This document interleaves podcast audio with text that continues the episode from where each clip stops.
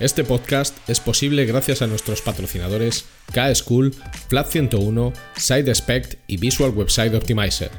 Gracias por su apoyo a la comunidad CRO y CXO.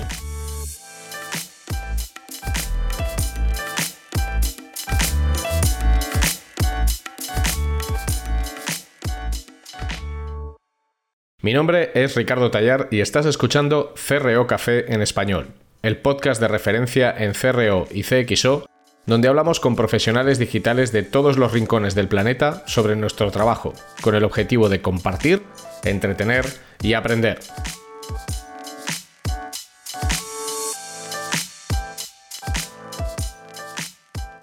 El verano ya ha terminado, pero volvemos y volvemos con mucha más fuerza y con muchas más ganas que nunca con este episodio 19 de CRO Café en español.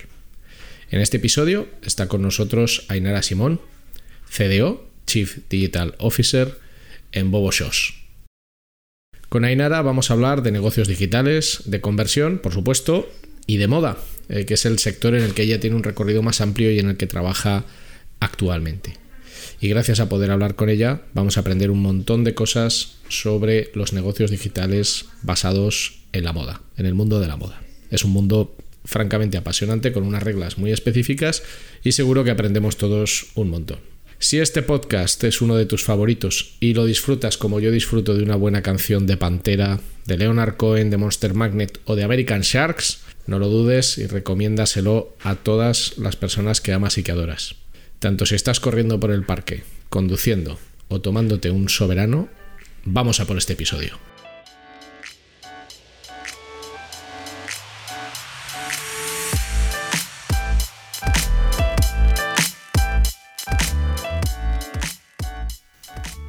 Bueno, Ainara, bienvenida a CRO Café en español.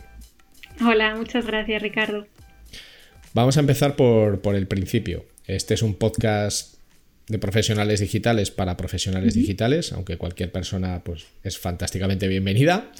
Y me gustaría comenzar contigo como comienzo con todo el mundo, que es eh, preguntándoles cuál es, cuál es tu historia, o sea, qué es lo que has estudiado, eh, cuál es tu experiencia y dónde estás ahora. Porque actualmente eres eh, Chief Digital Officer en Bobo Shows. Luego nos explicarás esto un poco más en detalle, pero cuéntanos cómo has llegado hasta aquí. ¿De dónde viene, ¿de dónde viene Inara Simón? Pues eh, Simón viene de empezar estudiando hace ya más de 10 años, que me voy a sentir muy vieja en este podcast, creo, recordando mi, historia. Empecé estudiando Administración y Dirección de Empresas y Marketing. Eh, como veis, nada que ver con, la parte digital, ¿no? O sea, es como que yo no, bueno, no, en su día no, no estudié no estudié nada que tenga que ver con la parte digital. Pues mi primera experiencia profesional fue en una empresa internacional de cosmética en el departamento de marketing, ¿no? Eh, las clásicas 4 Ps que a muchos sonarán y, son conocidas, que ahora parece como que han desaparecido y trabajamos como con otras variables o otros KPIs, pero siguen estando ahí y siguen siendo la base de cualquier negocio. Entonces empecé por ahí pero había algo que trabajando en el departamento de marketing, bueno, se me quedaba corto, había algo que, me faltaba, ¿no? Y yo recuerdo perfectamente ver a mi compañera que llevaba toda la parte de, bueno, de redes sociales, de, de, comunicación digital, y ya, porque en aquel entonces ni siquiera teníamos eh, página web, ¿no? Lo que ahora parece como una locura pues ah, por aquel entonces no había y me daba como envidia, ¿no? Me generaba como curiosidad esa parte que llevaba ella de, pero ¿ves y esto qué es? Y toda esta parte digital y claro, yo no, o sea, mi, trabajo en este momento no tenía nada que ver con digital y mi formación tampoco. Entonces, eh, para curar esta curiosidad que tenía, decidí montar mi, propio e-commerce de, moda y, bueno, abrirme al mundo digital así, así, lanzarme a la aventura como, bueno, como quien no quiere la cosa, como si fuera fácil.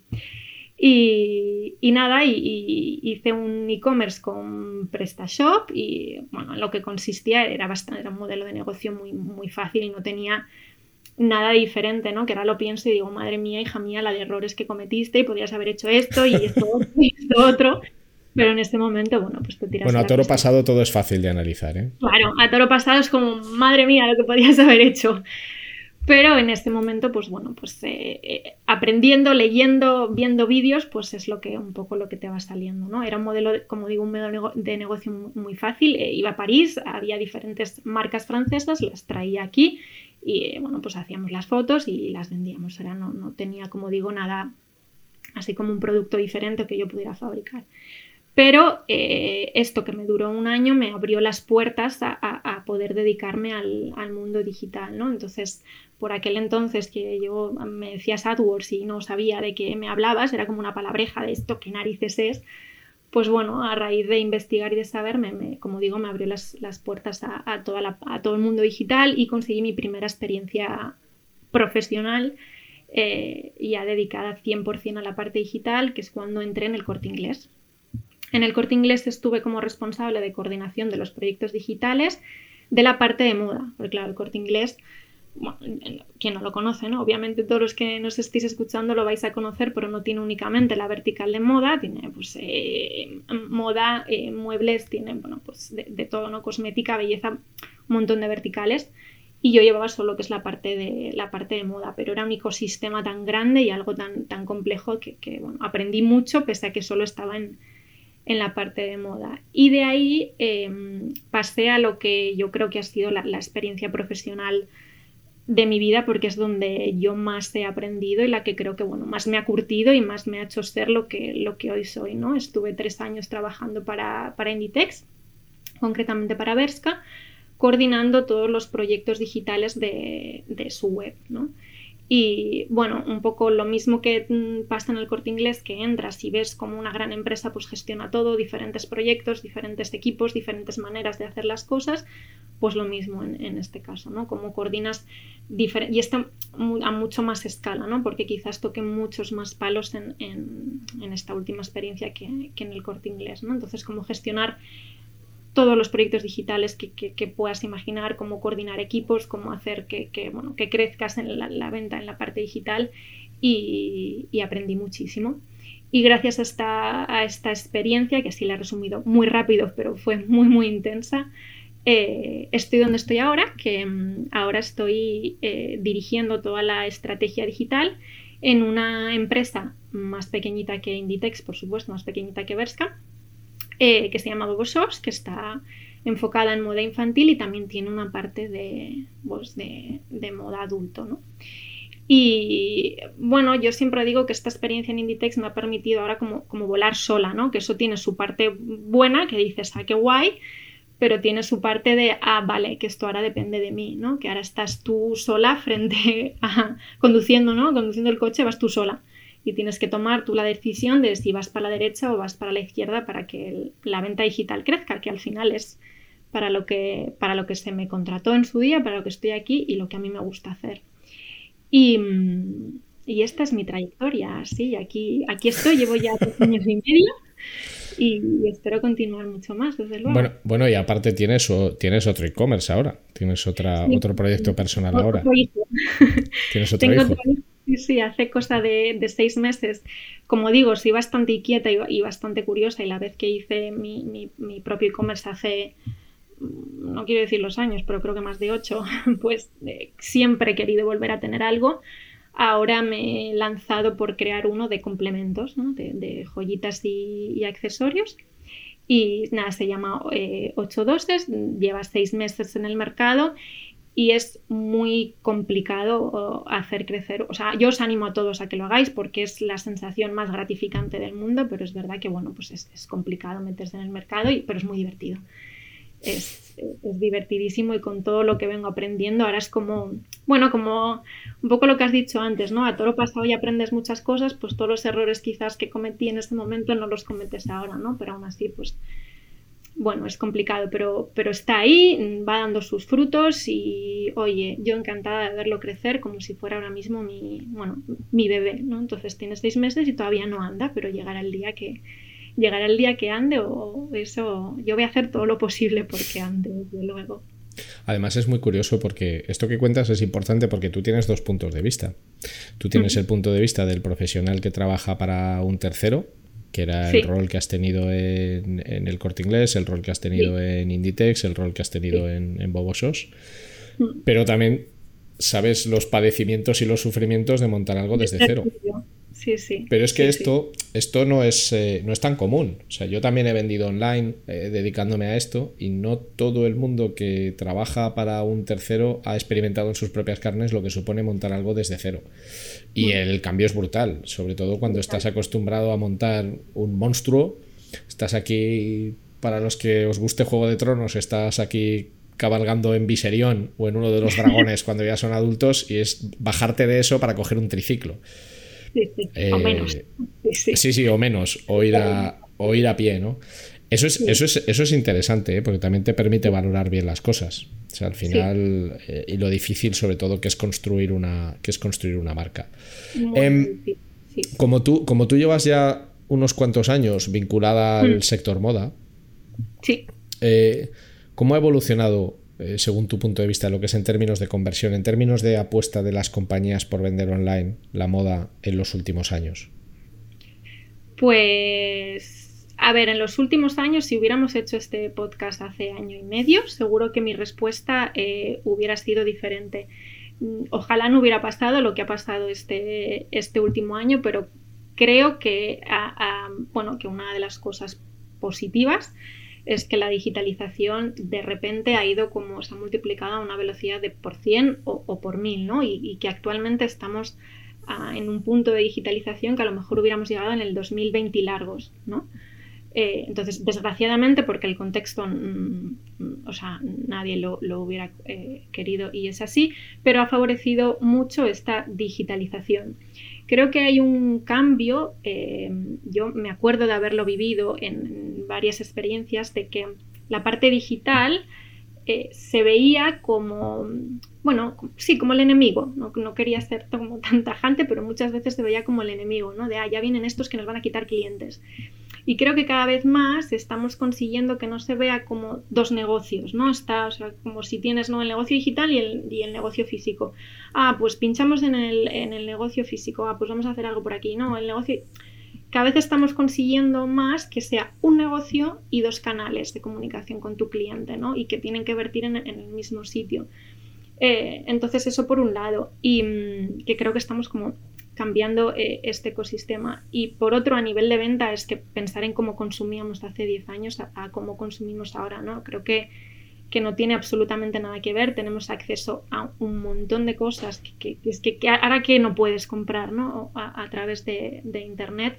O, nuevos canales. O sea, es que hablamos de que hay ventas que, se cierran a través de redes sociales, ¿no? Unas ventas cerradas a través de Instagram. O sea, esto lo piensas hace 10 años y es como, no, no, ¿qué dices? ¿no? Y dentro de 10 años probablemente estaremos hablando de, otra cosa que ahora mismo ni, ni, se nos ocurre porque, porque así va esto.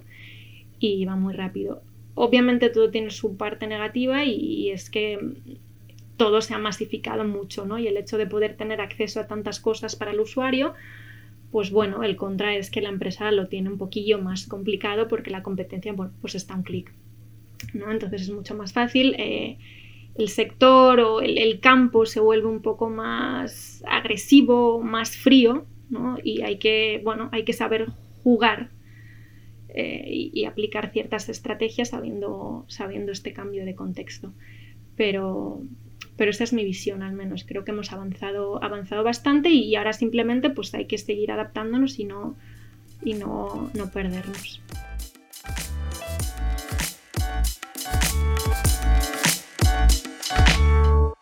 Will this work? Hmm, maybe not. Isn't that what we're all trying to figure out? With VWO, create and A B test different variations of your website to continuously discover the best performing versions that improve conversions. Stop guessing. Start A B testing with VWO today.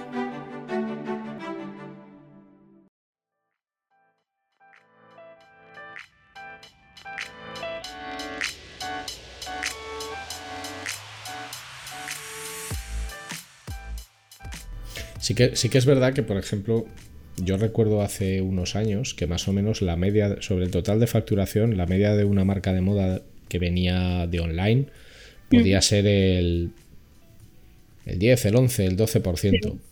como mucho, ¿eh? Sí, sí, como, mucho, hace unos años. ya era muy bueno. Sí, sí, te digo hace unos años. Hace un par de años a lo mejor había marcas que estaban en el 14, en el 15, algunas rozando el 20. Hablamos de marcas que tienen un modelo de distribución estándar de toda la vida, no hablamos de marcas que han nacido directamente como marcas digitales. ¿no?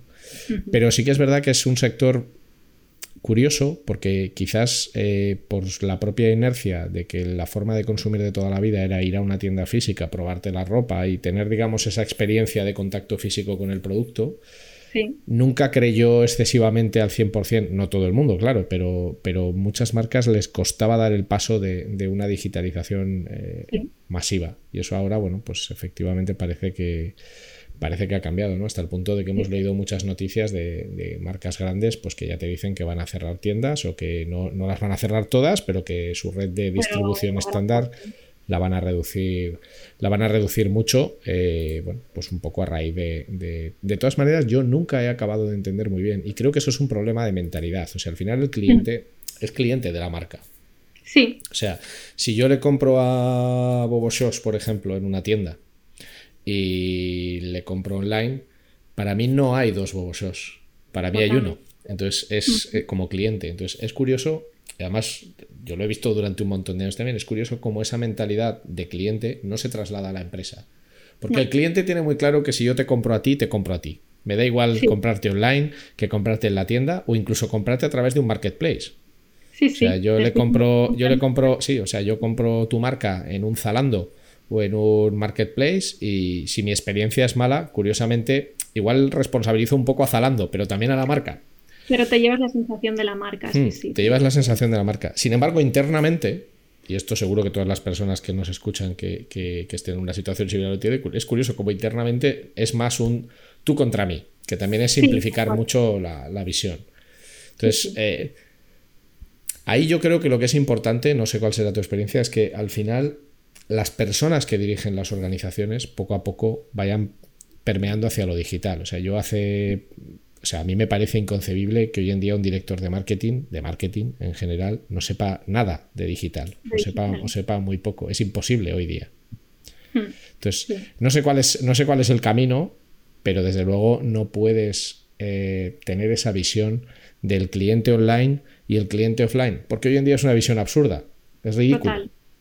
Sí, sí, estoy 100% de acuerdo, Ricardo. Y bueno, un poco iba al hilo de lo que comentaba como de, verse como enemigo, ¿no? Que creo que, que, y tampoco entiendo por qué está, aún existe como esta mentalidad de ver como dos, como dos bolas, ¿no? Que tienes del el, cliente o la facturación o las ventas o como quieras decir de la parte física y por otro lado la, digital, ¿no? Y como que, compites, ¿no? Entonces por esto creo que el, que el darle la vuelta a esto y el decir, no, no, es que somos un negocio y dos canales, pero la venta va al mismo sitio, es la única manera de, ir. Y yo siempre digo que, mm, o el KPI o la manera de, saber que vas bien es cuando el cliente no se da cuenta, no, sabe si está comprando en la tienda o en online. O sea, no, no, tiene, que, no tiene que percibir ningún tipo de diferencia. Porque a veces, y, fallo eh, nuestro, eh, desde la parte de las empresas, no decimos, ay, mm, pues con todo lo que ha pasado igual más, ¿no? Pues las tiendas van mal. Vale, pues una promoción para las tiendas y unos descuentos en las tiendas. Y ya, muy bien, el cliente va a la tienda y luego lo quiere comprar en la web y no tiene ese descuento aplicado.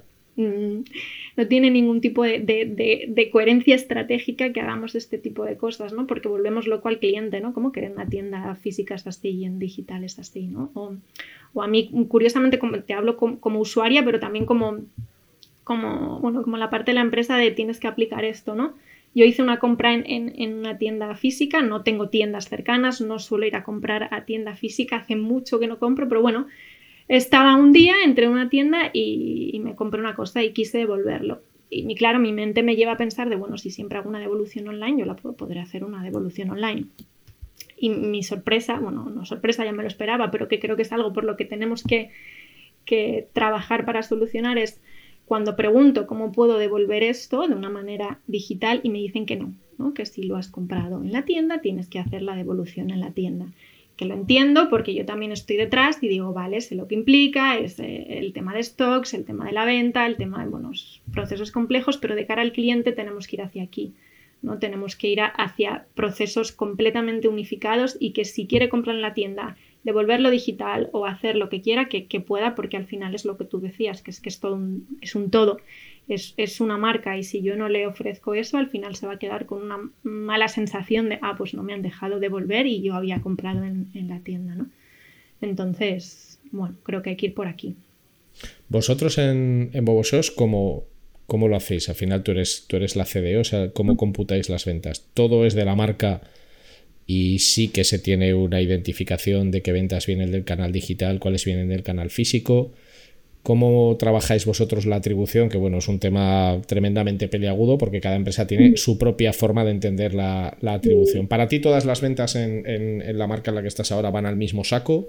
O, cómo lo, cómo lo, gestionáis? Sí, para mí todas las ventas van al mismo saco y todo va a Bobosos, pero es verdad que hay un análisis eh, de, tres canales. Hay un análisis de lo que vende el canal digital, hay un análisis de lo que vende o aporta, ¿no? que suena como más bonito, ¿no? O más como, vale, estamos como metiéndolo todo en el mismo saco, lo que aporta el canal eh, físico, que en este caso sería la tienda física propia, y tenemos un tercer canal eh, que a día de hoy es el que más nos pesa, que es toda la parte de, bueno, del mercado B2B, de todas las, eh, tiendas que tenemos por, todo el, por todo el mundo y que venden nuestra marca. Entonces, todo aporta al mismo saco y todo, o sea, al final de año hay como un número global, por, así decírtelo, pero es verdad que llevamos el seguimiento de, venta digital, de venta física y de venta B2B también porque, bueno, al final las estrategias que aplicas, pues las vas a, las vas a aplicar en función de, de, los resultados que vas teniendo, ¿no? Pero yo en ningún caso tengo la sensación como de estar mm, compitiendo, ¿no? De que si yo vendo no, no va a vender la, tienda de Italia o si yo abro, abro la web en Italia no va a vender la tienda física de Italia, ¿no? En, ningún caso, pero porque yo no lo creo así. Y, bueno, y, eso todo va, al final todo va al mismo saco y en ningún momento está dividido. Simplemente lo dividimos en, términos analíticos, por así decirlo. Bueno, y entiendo que, en estratégicos también, ¿no? Porque al final también será una cuestión más de contar los, los CPAs o cuánto te cuesta un usuario o un cliente en función del canal. Cuando hablas, cuando hablas de canales B2B, entiendo que te refieres a distribuidores de vuestra marca, ¿no? O sea, al final, pues tener un corner en un corte inglés o tener un en un sitio. Ahí quizás, eh, para la gente que no está habituada, la relación sí que es más compleja, ¿no? Porque al final, para que tú puedas vender en un distribuidor de un tercero, también te tienes que garantizar pues que tu producto está bien expuesto, que está bien contado, que está en una ubicación buena. Claro, eso es, esas, esas relaciones de las que pocas veces se habla, ¿eso cómo se gestiona? Eh, pocas veces se habla y es verdad que es, muy complicado. Yo siempre digo que, a ver, todo tiene su parte positiva y su parte negativa y toda la parte de, tiendas B2B, tiendas multimarca, distribuidores, marketplace, todo lo que no sea tu canal propio, todo, absolutamente, mm, meto todo en el mismo saco, tiene la parte negativa que pierdes el, o sea, pierdes el control. O sea, hay un momento que bueno, tú, tú has hecho como la, transacción comercial, ¿no? Por así decirlo, y sabes que ese distribuidor tiene tu producto, pero puede tocarte precios, puede lo que tú decías, puede como exponerlo de una manera que no, va con la imagen de marca que, tú quieres, no, nunca nos ha pasado y nosotros no tenemos esa, sensación, pero puede pasarte ¿no? tranquilamente porque tú lo vendes y oye, si alguien quiere hacer rebajas y quiere hacer una política de precios agresiva, nada más lanzar la colección, ¿qué haces tú? ¿no? Entonces, ¿cómo, cómo, proteges, ¿cómo proteges tu marca? Entonces, para mí siempre es y siempre ha sido el, el hándicap y el punto negativo de, de, mm, bueno, de lo que no es tu canal propio, porque al final tu canal propio pues tienes el control absoluto sobre tu marca, tus precios, tu producto, lo que quieres y lo que no quieres positivo que, claro, eh, toda la parte de canal B2B te da una penetración de marca en, mercados pues brutal, ¿no? Y que a lo mejor tú sola con el canal propio pues tardas mucho más o no eres capaz de llegar. Entonces, todo es cuestión de equilibrarlo y encontrar el punto de, el, punto estratégico que, le hace falta a la empresa. O sea, en ningún momento hay que prescindir de eso, simplemente saber pues que bueno, que hay una parte un poco más complicada y la relación mm, tiene que ser súper estrecha. O sea, casi como más que distribuidores los tienes que tratar como partners, ¿no? Porque cuanto más estrecha sea la relación y más estén alineados con la estrategia de Bobo como marca, más van a trasladar ellos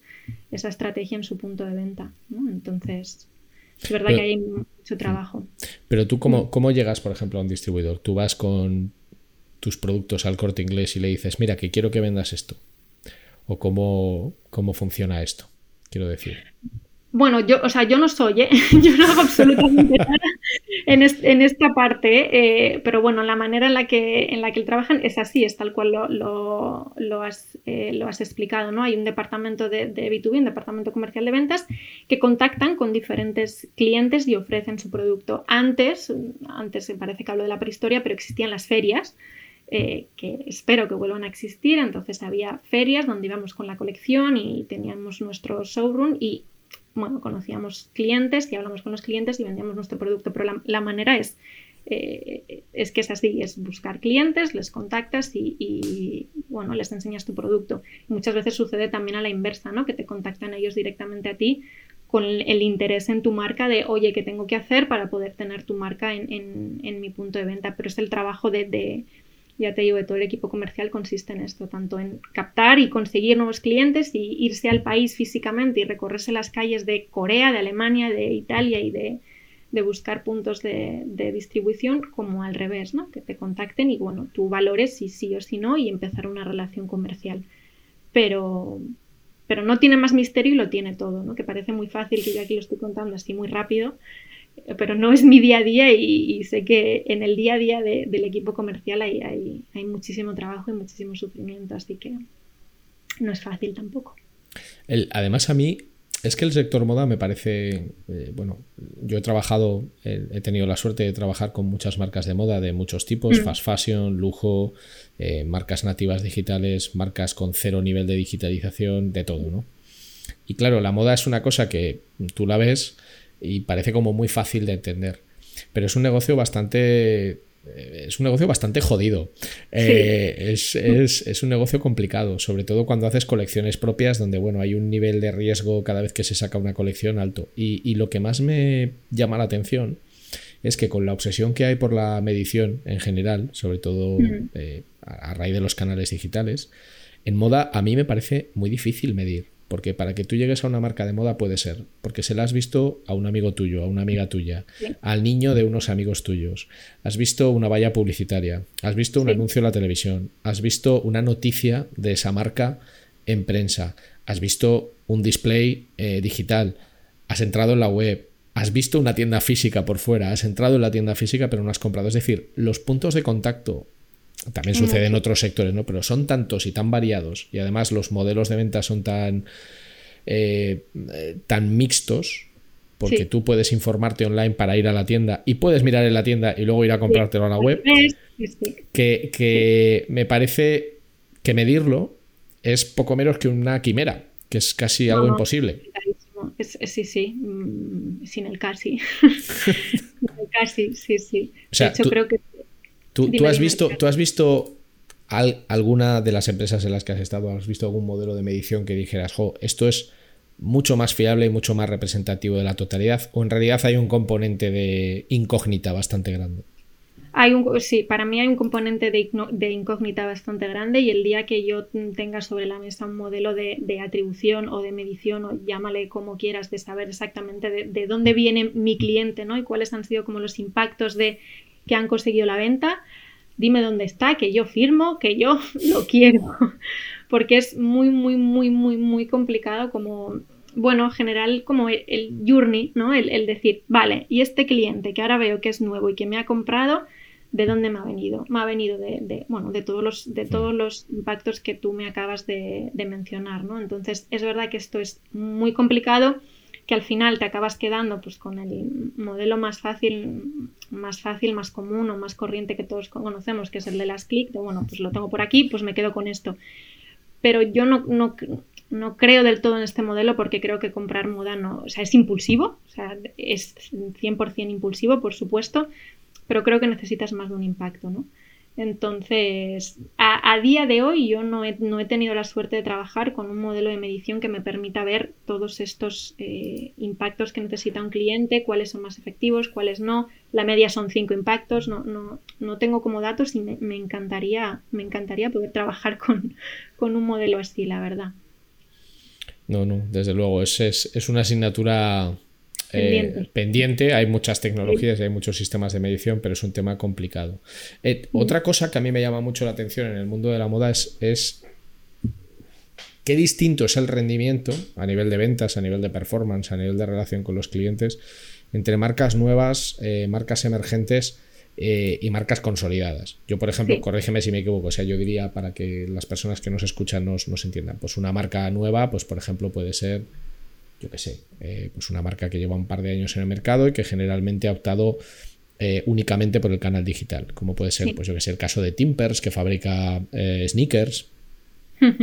Una marca emergente seguramente sería Bobo eh, que ya tiene cierto nivel de consolidación, ya tiene una clientela, pero vamos, no es una marca a la que tú le hables a cualquier persona por la calle y sepa de quién le estás hablando. Y luego están las bestias pardas, ¿no? Las grandes bestias, pues que son pues todas las marcas de Inditex, eh, Mango, H&M, Primark y las marcas de lujo también, ¿no? Todo lo que es pues un Prada, un Loewe, un, Fendi, Louis Vuitton, todo este tipo de, todo este tipo de cosas.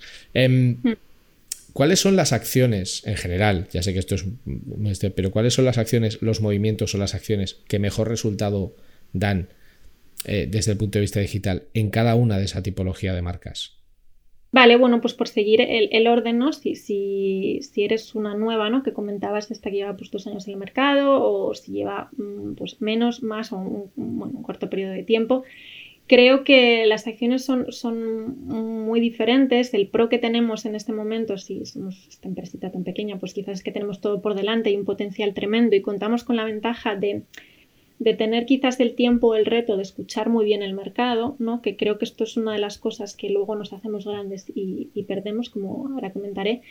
Pero por otro lado, el contra o quizás las cosas que, veo que a veces las empresas pequeñas eh, falla, o no, quiero decir fallar porque no soy nadie para, para, juzgar, ¿no? Pero lo que no deberíamos hacer siendo una empresa pequeña es querer compararnos muy rápido con una empresa grande. Bueno, muy rápido nunca, ¿no? Porque quizás nunca vayamos a tener eh, los mismos objetivos que, ellos, ni nunca vamos a llegar a ser, bueno, nunca digas nunca, pero, pero probablemente nunca estaremos a ese nivel ni tenemos que, que, compararnos con eso, ¿no? Porque al final intentas correr, intentas eh, replicar las estrategias o las cosas que hacen las, grandes empresas y fallas, claro, porque tú eres una empresa pequeña que acabas de llegar al mercado, que no tienes la trayectoria que tienen todas las demás y tienes que aplicar diferentes estrategias. ¿no? Para mí la clave, eh, si hoy eh, cogiera una empresa pequeña y lanzara un producto al mercado, iría muy enfocada a tener un producto muy diferente y tener algo que contar, ¿no? Porque creo que, que el mercado cada vez se mueve más por aquí haría una investigación brutal de qué es lo que realmente necesita el mercado, ¿no? No, lanzar producto por lanzar porque no, bueno, no, no lo sé, pero creo que no te va a funcionar, ¿no? Creo que, tendrías que, bueno, estar muy segura de que lanzas algo diferente, algo diferente al mercado y apostar mucho por ahí, ¿no? No vas a poder, o sea, vas a tener que invertir y vas a tener que darte a conocer y hacer campañas publicitarias, pero no vas a tener los presupuestos que tienen las grandes empresas, ¿no? Entonces, un poco a lo mismo de de no, no puedes aplicar las estrategias que ellas, ellas aplican porque ni tienes los recursos ni, como comento, los objetivos, ¿no? Entonces me enfocaría mucho en, dar a conocer mi producto desde el valor añadido que, aporta.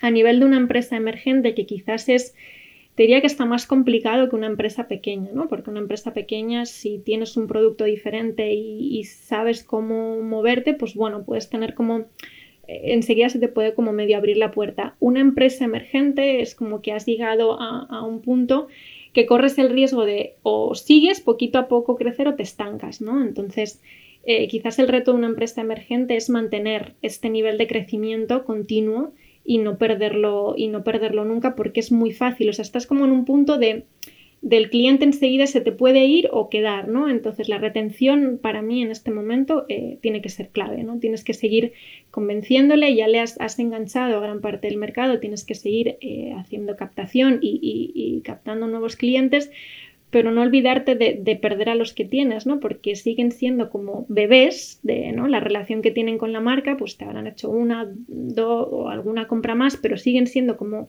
bebés y tienes que cuidar mucho esa relación. Entonces, una emergente yo me enfocaría mucho, mucho en, obviamente, seguir captando, pero sobre todo en retener, ¿no? Y en, y en, seguir cuidando el producto y comunicando, pero creo que la retención es clave cuando estás en, en, una empresa en, este punto.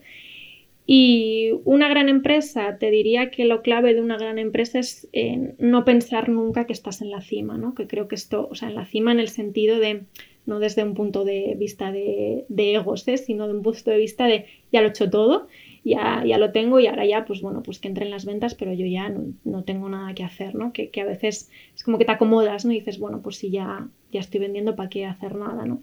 Porque piensas que los que, los que vienen, como los ves chiquitines, no, no suponen ningún tipo de riesgo o amenaza y te acomodas. Entonces, eh, si yo estuviera en una empresa grande, no perdería nunca el, foco de la innovación, de seguir pensando en nuevos productos, en maneras de, bueno, de, dar al usuario lo que va queriendo, porque el, consumo cambia, las necesidades cambian, los deseos cambian y te tienes que estar continuamente adaptando, ¿no? Entonces, una gran empresa que ya puede tener hecho este recorrido, eh, creo que las acciones tienen que ir por ahí, ¿no? Por, ¿no? por no dejarse nunca, por no acomodarse nunca y por estar siempre buscando y encontrando la manera de, de renovarse y de estar cerca del cliente, porque es muy fácil dejarse.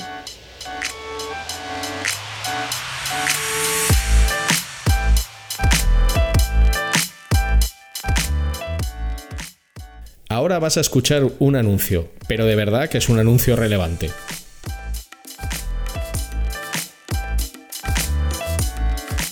Conviértete en un experto en CRO y dedícate a una de las profesiones más demandadas del momento. El máster de CRO de K-School, con un claustro de profesores especializados en conversión y negocios digitales, es la formación que estás buscando un máster totalmente práctico, con profesores de alto nivel y en el que aprenderás las herramientas y técnicas necesarias para convertirte en un gran profesional. Estúdialo en modalidad presencial en Madrid o Barcelona o hazlo desde cualquier lugar del mundo en streaming. Más información en kschool.com.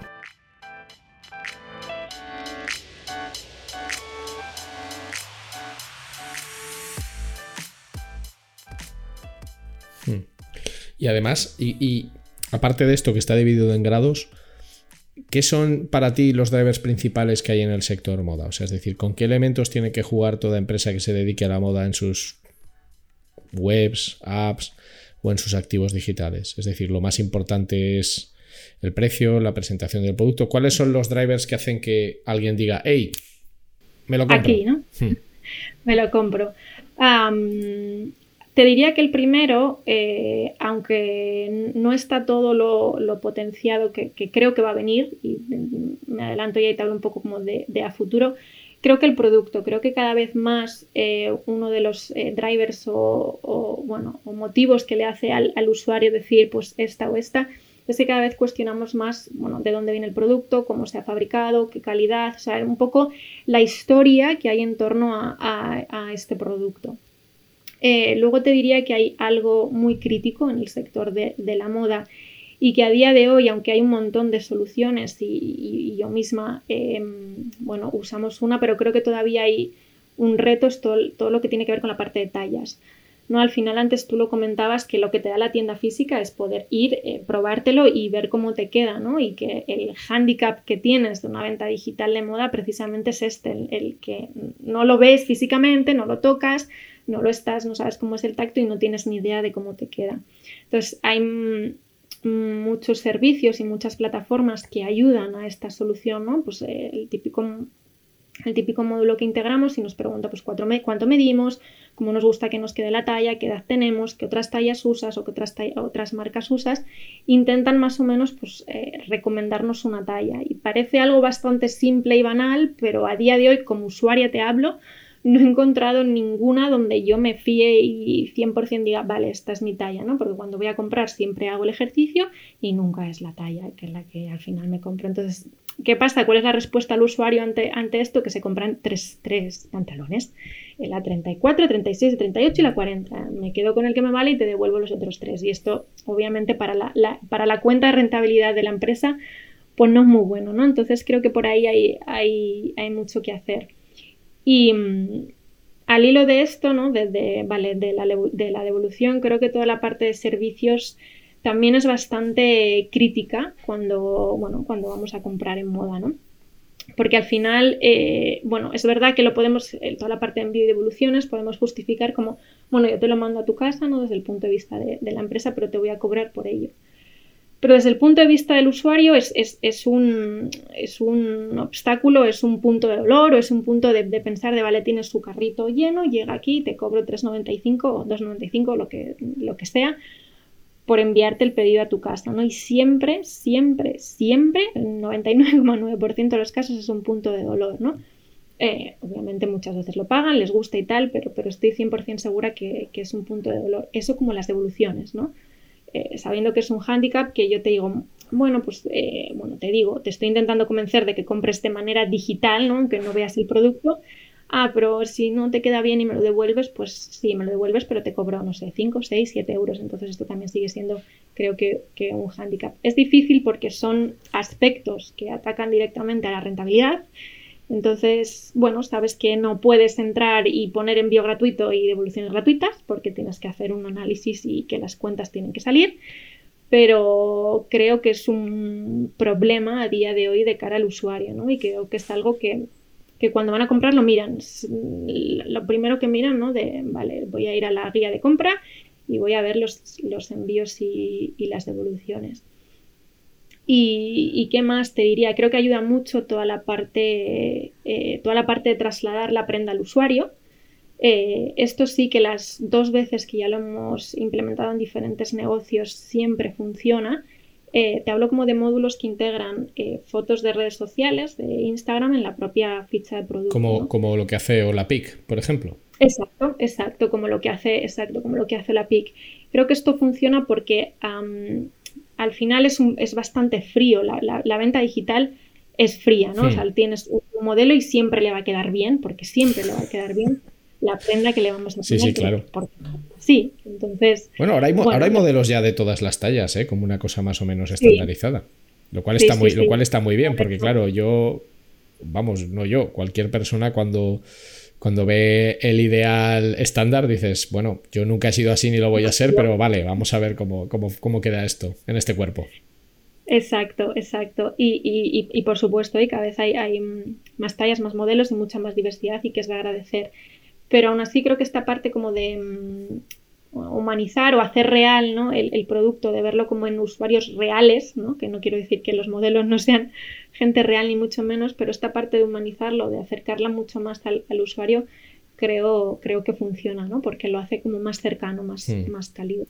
Para quien no lo conozca, no tenemos nada con Olapic, pero ya que lo hemos mencionado, eh, eh, Olapic es un sistema, corrígeme tú si me equivoco, que lo que hace es que cuando un usuario, eh, mediante una campaña social, etiqueta una hmm. foto suya en Instagram o en una red social con el hashtag de la marca, pues eso aparece o puede llegar a aparecer en los activos digitales de la marca. O sea, tú te, tú te haces una foto con una camiseta de la marca X, la etiquetas como moda X y, al etiquetarla con ese hashtag, tu foto de tus redes puede aparecer, por ejemplo, en la home eh, de la marca. Lo que es muy chulo porque al final es como tener contenido generado por el usuario de moda y, que, y que al final los que te hagan de modelo sean personas pues de la calle.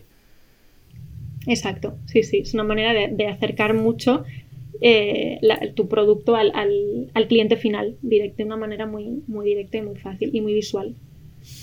Mm. Eh, parte del trabajo que hacemos todas las personas que nos dedicamos a la mejora de conversión, a la optimización, al CXO, al Customer Experience Optimization y, a todas estas cosas, una parte importante de ese trabajo es identificar patrones, ¿no? identificar comportamientos que se repiten una y otra vez y crear soluciones, sobre todo para esos patrones que acaban llevando a un error. Para los que funcionan muy bien, pues lo que haces es potenciarlos y cuando ves patrones que acaban conduciendo a un error, pues lo que intentas es corregirlos y, y mejorarlos. ¿Qué comportamientos ves tú en el sector de la moda que se repiten una y otra vez y sobre los que es necesario trabajar para, mejorar la experiencia, sobre todo digital. O sea, estas cosas que es como el eterno dolor de cabeza que no conseguimos resolver y que es donde deberíamos de focalizarnos. Vale, pues em, a ver, para mí el, eterno mm, dolor de cabeza dentro del sector de la moda, ya te he mencionado eh, algunos, creo que es eh, el punto de las tallas, creo que es bastante mm, conflictivo, ¿no? Y que creo que tenemos que ir por, bueno, Algún día llegará una solución que sea 100% eh, eh, perfecta, estoy segura, y hay soluciones pues bueno, bastante notables y que, y que ayudan, pero sigue siendo un reto. Em, creo que toda la parte de servicios, de envíos y evoluciones, como te he comentado también, y creo que tenemos un reto también en la parte de, mm, la parte comunicativa, ¿no? de toda la parte de comunicación, aunque parezca eh, una tontería. El hecho de estar todo tan masificado hace que la comunicación, que es el arma más potente que tenemos para llegar a nuestro cliente, haya bajado, pues, mm, no sé, el, email marketing mm, tienes tantos que, que directamente borras, ¿no? Entonces, em, creo que toda la parte de segmentar a los clientes, de llevar eh, a cabo comunicaciones segmentadas, de intentar no, no café para todos, ¿no? Como, como suelo decir eh, yo, intentar hacer una estrategia segmentada cada vez mayor, creo que es igual a, éxito, ¿no? De hecho, eh, hace bastante tiempo ya escuché una frase que, que siempre repito, no recuerdo de quién era, si no lo diría, pero decía algo así como, eh, dime cuántos segmentos tienes y te diré cómo de digitalizado estás, ¿no? Y estoy muy de acuerdo con, esta frase, pero porque tiene toda la razón del mundo, o sea, al final no puedes tratar a todo el mundo por igual, nosotros en, nuestro caso ahora lo estamos viendo, tenemos por ejemplo una parte asiática muy potente. Y nosotros a Asia no le podemos contar lo, mismo que le estamos contando a Europa, ni lo mismo que le contamos a, a América, ¿no? Entonces, en el momento que seamos capaces de realmente segmentar y tener estrategias diferentes para cada uno de, estos sectores, estaremos todavía eh, más digitalizados, ¿no? Entonces, esto creo, creo que también es, eh, eh, es un reto, ¿no? que no me lleguen a mí, pues, no sé, mensajes o newsletters o comunicaciones que, que, no me afectan o no me interesan y que me lleguen realmente las que, las que me interesan, ¿no? Y esto es de lo más complejo que hay detrás de, detrás de una estrategia digital. Eh, ¿Qué más cosas? Eh, creo que toda la parte de atención al cliente también ha dado una vuelta completa en lo que se refiere a, toda la parte de, moda y digital. Eh, hace, bueno, no sé hace cuánto, pero el, chat en vivo, que ahora es como una herramienta que casi todas las empresas tienen, no es algo tan, o sea, no, no, sé hace cuántos años hace, pero, pero no es algo que siempre haya estado y ahora creo que es un sí o sí. O sea, los clientes ya buscan como ese botoncito ¿no? en tu web de en el momento que tenga cualquier duda, sé que detrás de esa pantalla hay alguien que me, que me va a ayudar. Y si lo piensas, es el equivalente a que alguien entre en, una tienda física y busque una dependiente, que es un poco el, comportamiento estándar que tú haces. Perdona, ¿me puedes ayudar? Pues esa cercanía, ¿no? Esto que, que buscan de que haya alguien ahí que les, que les ayude, creo que, creo que la atención al cliente es, es muy importante. Y eh, bueno, toda la parte de, navegación y buscador y, todo lo que podamos facilitar al cliente que llegue, pues, pues también, ¿no? Pero bueno, creo que eso está bastante bien solucionado y que como puntos de dolor o puntos a mejorar te diría estos. Bueno, no son pocos, ¿eh? O sea, al final es... No, no son pocos. son melones, son melones bastante grandes para, para abrir. ¿eh? Vale, para, ir concluyendo, me gustaría preguntarte eh, algo que también hacemos con todos nuestros invitados, que creo que mm. es muy chulo, que es que nos cuentes eh, una experiencia personal tuya eh, que creas que todo el mundo deba experimentar. ¿no? O sea, no tiene por qué ser algo profesional, pero algo que tú has vivido y que te ha ayudado mucho a nivel personal, profesional, y digas, oye, yo, si fuera vosotros, pues me montaría una tienda online propia, por ejemplo, ese tipo de cosas, ¿vale? Que digo, a lo mejor va a decir esto, me adelanto. Sí, me lo has quitado, no, no, pero, pero mm, no, no, pero es que, o sea, em, es que se lo recomiendo realmente, se lo recomiendo a todo el mundo que realmente le guste, que le guste el, que le guste esto, que le guste la, la movida, ¿no? Que le guste el, las mareas así movidillas porque fácil no es, pero es que aprendes un montón. Yo, si hay algo de lo que no me arrepiento, es de hace ocho años haber hecho la chapucilla que hice, porque ahora lo miras y digo, madre mía, hija mía, pero, pero era muy gratificante, ¿no? El sonido de cuando te entraba un pedido era como una sensación de haber hecho crecer tú, algo de repente y te están comprando a ti y dices, pero madre mía, ¿no? Qué gratificante es muy complicado, pero aprendes tanto, porque yo creo que cuando más, cuanto más difícil es la situación y más retante es, más vas a aprender, ¿no? Entonces, eh, aconsejaría que lo intenten. Eh, sé que, a decir, está loca, ¿sabes? Como si fuera fácil empezar a hacer una empresa. No, ya sé que, fácil no es, ni, ni, mucho menos. Pero bueno, si trasladaría, si trasladamos esto a, a una situación más fácil, que no sea pues montar tu propia empresa, eh, podría deciros que no tengáis miedo al cambio de trabajo. Es algo un poco quizás así como una frase un poco tópica, pero a veces da miedo, ¿no? Y yo recuerdo cuando me vine aquí a Barcelona hace ya eh, seis años, las noches sin dormir, las conversaciones con mis amigas, las conversaciones con mi madre y todo lo que me costó eh, tomar la decisión, ¿no? Porque estás como en un momento, yo estaba en un momento, estaba muy tranquila, estaba en un momento muy bueno, tenía un buen trabajo, estaba con mis amigas y dices, mm, ¿por qué? O sea, ¿por, qué voy a hacer esto? ¿Por, un trabajo? ¿Quién, ¿Quién me manda a mí? pero tomé esa decisión y fue la, mejor decisión que he tomado en mi vida porque te abre puertas a otros sitios, te, te, abre fronteras, te da perspectivas de, ver diferentes negocios y creo que es bonito que no, estemos mm, toda la vida o, mucho tiempo en el mismo sitio porque es muy bueno y muy bonito ver diferentes negocios y diferentes perspectivas. Entonces, no, o sea, no estoy animando a nadie a que deje su trabajo, ¿eh? ni mucho menos, pero que si se plantean oportunidades, pues yo siempre soy más del, sí que del no. De hecho, hay una frase que, que, siempre me acompaña y que siempre la digo y es que el cambio es la única constante. Y, y, para mí es así. No, no hay que tener Qué bonito, Ainara. Ya vas, ya vas camino de Pablo Coelho, ¿eh? Ya es... Fíjate, fíjate, me he quedado...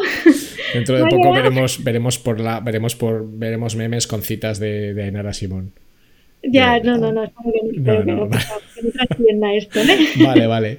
Y, para terminar, ¿qué recursos, mm. libros, podcasts, vídeos, películas, eh, lo que sea, a ti te han sido especialmente útiles en tu carrera profesional y le dirías a alguien, hey, léete este libro que te va a funcionar muy bien, o escúchate esto, o mírate eh, tal cosa que es tremendamente útil, o este blog, o este, o yo que me sé, lo que a ti te haya sido mm. útil o te haya ayudado en tu carrera profesional.